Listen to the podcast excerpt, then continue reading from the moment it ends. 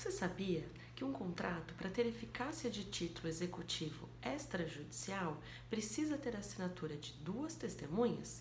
Sim, se esse contrato não tiver assinatura de duas testemunhas, ele perde a eficácia de título executivo extrajudicial. Ou seja, o que significa isso?